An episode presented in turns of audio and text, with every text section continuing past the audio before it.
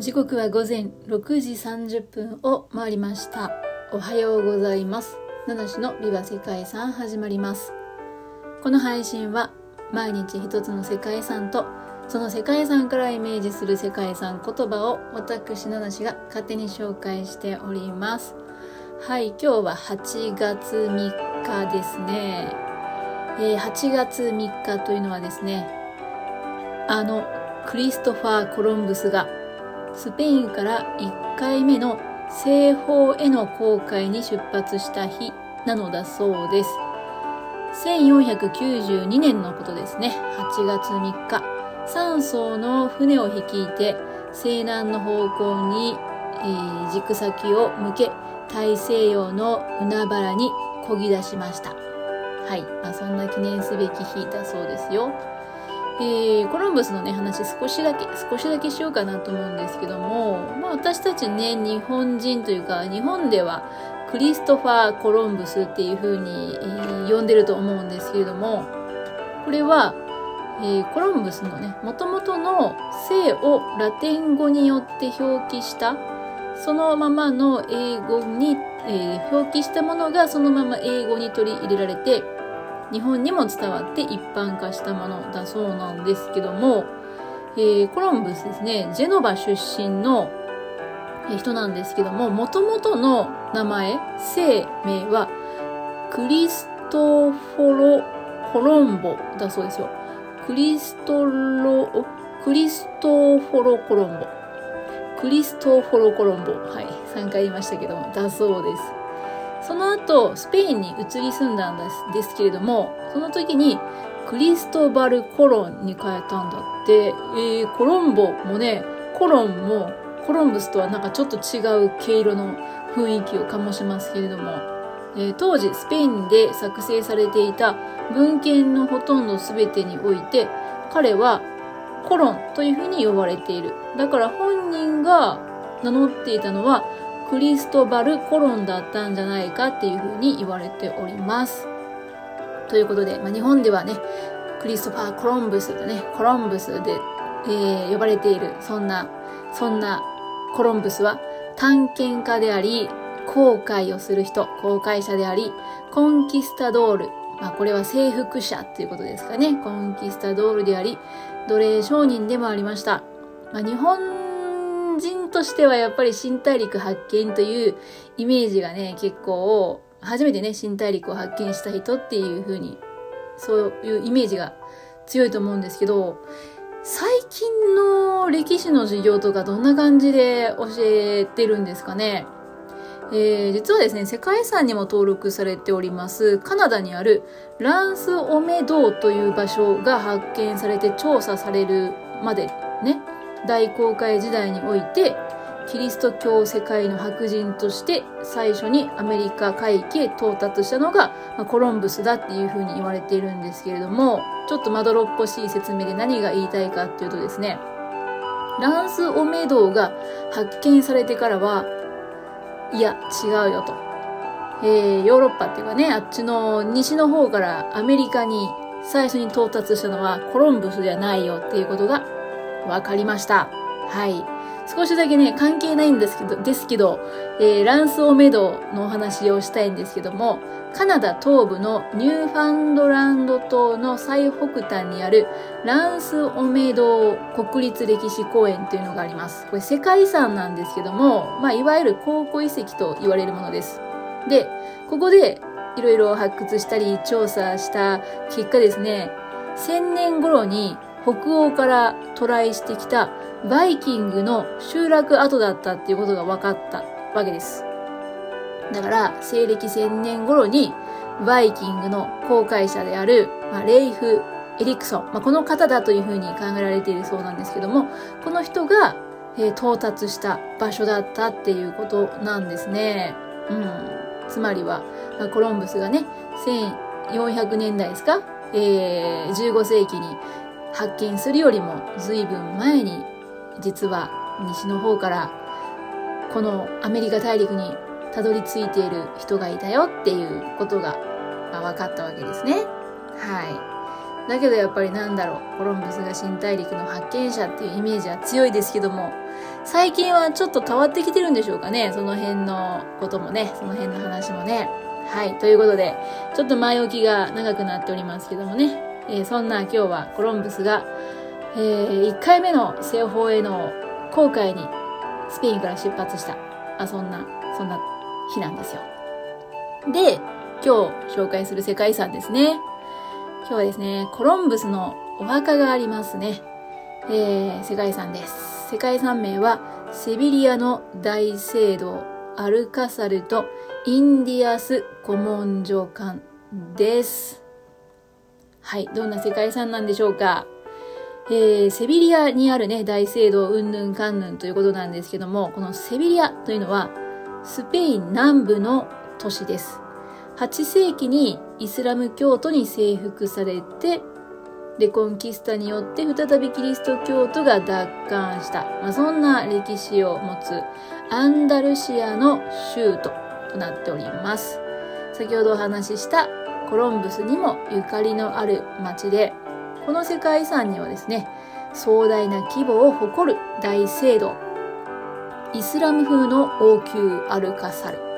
そして新大陸発見当時の貴重な資料を所蔵しているインディアス古文書館。この3つが世界遺産に登録されているんですね。これらはイスラムとキリスト教の融合した文化の産物であると。アラブ化であったり、レコンキスタ、そして大航海時代を経験したイベリア半島の歴史を反映した、そんな建造物群だよっていう世界遺産です。まあ、今日はですね、歴史はちょっと簡単な紹介でいこうかなと思うんですけども、まあ、セビリア、先ほどもね、えー、言った通りなんですけども、歴史自体は深いんですよ。ローマ帝国時代から主要な都市として栄えていた場所でした。ですが、712年からは、その後500年以上にわたってですね、イスラム教徒の支配下に置かれることとなりました。で、その後ですね、718年から1492年まで行われたという、あの、複数のキリスト教国家によるイベリア半島の再征服活動。まあ、つまりは、えー、イスラム、イスラム教からキリスト教、ん？キリスト教の場所を奪い返すっていうことですね。レコンキスタによって、あセビリアもキリスト教徒がその後奪還しております。えー、それ以降はですね、アメリカ大陸と貿易港として、えー、アメリカ大陸との貿易をする港として繁栄したっていう、まあそんなことなんですけど、まあまあまあ、えっ、ー、と、スペインとかね、あたりにはこういった背景を持つ街であったり、世界遺産って割と多いかなと思うんですけれども、今日はですね、そんなセビリアで世界遺産に登録されている3つの建築について、それぞれ解説していこうかなと思います。それぞれ本当に魅力的というか、うん、面白い、面白い、見応えのある建造物になってくるんじゃないでしょうか。えー、まずはですね、クリストファー・コロンブスの墓があるということでも知られておる、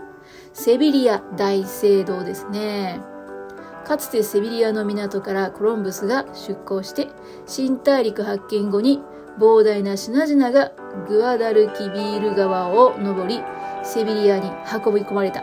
そして町は貿易拠点として発展していった。まあ、こういった歴史に非常に関係が深い。それがこのセビリア大聖堂だというふうに書いてあります。大聖堂はゴシック、ルネサンス、バロックの様式が混在するスペイン最大の聖堂となっております。ね、まあ、いろんな様式が混在しているっていうことは、えー、長き時代にわたって、えー、建てられたり増改築が行われてその時の流行りが混在したっていうイメージだと思いますけれども、えー、このセビリア大聖堂はバチカンのサンピエトロ大聖堂。いいですね。ロンドンのセントポール大聖堂。あ、ここは行ったことないんですけども、えー、この二つに次ぐ世界で3番目に大きい大聖堂であり、世界最大規模のゴシック建築でもあるそうです。とにかくめちゃくちゃでかいということで、えー、今日の世界遺産言葉は、この大聖堂からインスピレーションを得て決めました。大和小を兼ねるっていう世界遺産言葉にしております。はい。さてさて、えー、この大聖堂なんですけれども、イスラムに支配されていた時代、この時代にはモスクとして使用されていました。で、その後、レコンキスタの後にカトリック教会に転用されたということなんですけど、そもそもこの大聖堂の建築、めちゃくちゃでかいと言いましたけども、この建設ですね、後世の人々が見て、我々は正気の沙汰ではないと思う巨大な聖堂を建てようっていう提案から始まったと言われております。だけど、誰が一体そんなことを言ったのかっていうのはちょっとわからないです。はい。ね。正気の沙汰じゃないで、俺らっていう。でもそれって多分豊かだったんでしょうね。きっとね。うん。まあこれが貿易とかで繁栄した国のね、まあ豊かさ、当時の豊かさを象徴しているということなのかもしれません。はい。そんな大聖堂ですけれども、中央の進路を進むと中央礼拝堂がありまして、そこに世界最大と言われる巨大な主祭壇があります。ここではキリストと聖母マリアの生涯を表した1000体の、あ、船体以上と書いてありました。1000体以上の金で装飾された木製の彫像が見られるそうです。そしてですね、セビリアの人々が町の誇りにしていたのがですね、ヒラルダの塔の愛称で親しまれる高さ約98メートルの鐘楼ですね。まあ、鐘のついた塔ということなんですけど、98メートル、なかなかの高さですね。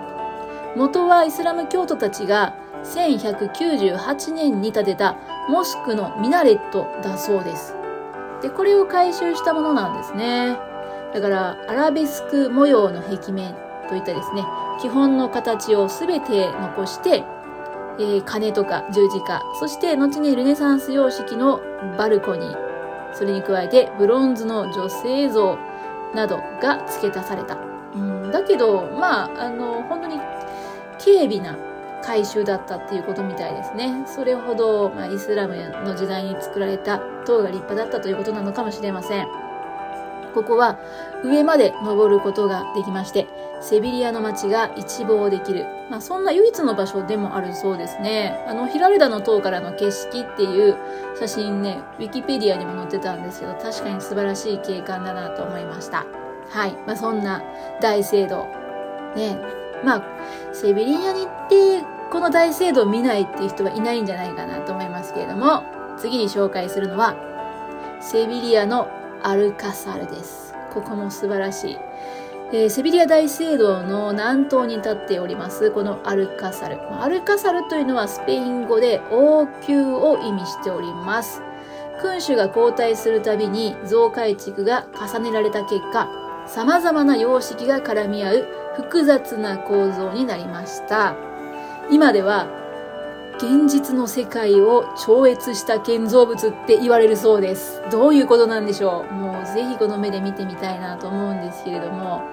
最初にこの木を作ったのは12世紀のイスラムの支配者ですね。13世紀にはカスティーリャ国王フェルナンド3世が城主となったんですけども、